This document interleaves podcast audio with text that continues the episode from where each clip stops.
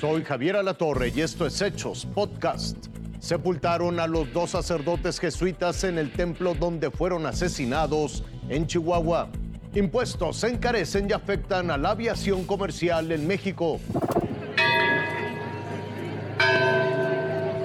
Tras una larga noche de velación en Cerocagua y Chihuahua, se llegó el momento de dar el último adiós al padre Javier y Joaquín, rodeados de la gente que los vio a lo largo de 50 años al frente de la comunidad.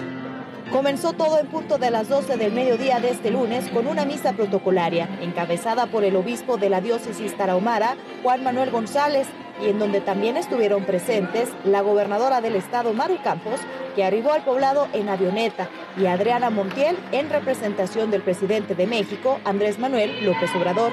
Esto ha sido muy doloroso y la manera como eh, responder a esta situación es trabajando y sumando con todo el mundo. El que quiera sumarse, las iglesias, los partidos, quien quiera sumarse, siempre será bienvenido. Tras concluir la misa, varios sacerdotes de diferentes comunidades de Urique cargaron los dos féretros para trasladarlos a la parte frontal donde ya estaban listas las fosas para darles sepultura.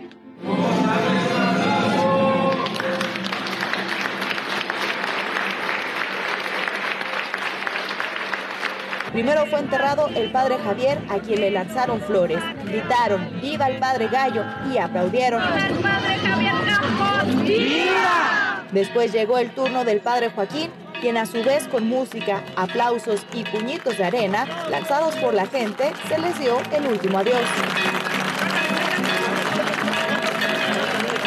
Hemos enterrado a nuestros hermanos y aquí queremos que sea un santuario de la paz para la Tarahumara que su muerte sea semilla de paz para que aquí las comunidades puedan gozar de la tranquilidad que tanto han soñado. Los restos de ambos padres queridos por la comunidad ya descansan en paz. Leti Villarreal, Paz Informativa Azteca.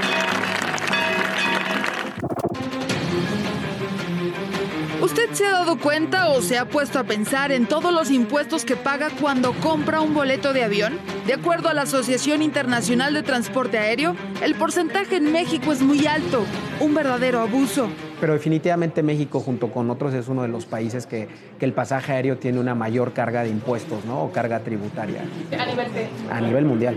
El costo de operar a México para las aerolíneas es alto y para el pasajero también. ¿Hacia dónde viaja? A San José, California. ¿Cuánto le costó su vuelo?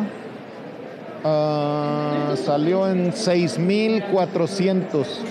Don Arturo pagó 6.496 pesos por su pasaje. Alrededor del 50% fue solo por la tarifa aérea, por subirse al avión. El resto fue en impuestos y servicios adicionales. El impuesto más importante se llama TUA o tarifa de uso de aeropuerto, que es una cantidad que nos cobra el Estado por usar sus aeropuertos. El TUA es la tarifa que se cobra por uso de aeropuerto. Se debe pagar en dólares y depende de la terminal aérea donde inicie el viaje. El Aeropuerto Internacional de la Ciudad de México cobra el TUA más caro.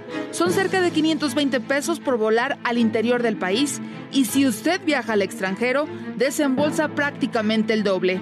Don Arturo pagó 1.315 pesos por usar las instalaciones del aeropuerto capitalino y a esto le agregamos un 16% más. El IVA, el impuesto al valor agregado, es un impuesto que se causa por el TUA, es decir, impuesto sobre impuesto.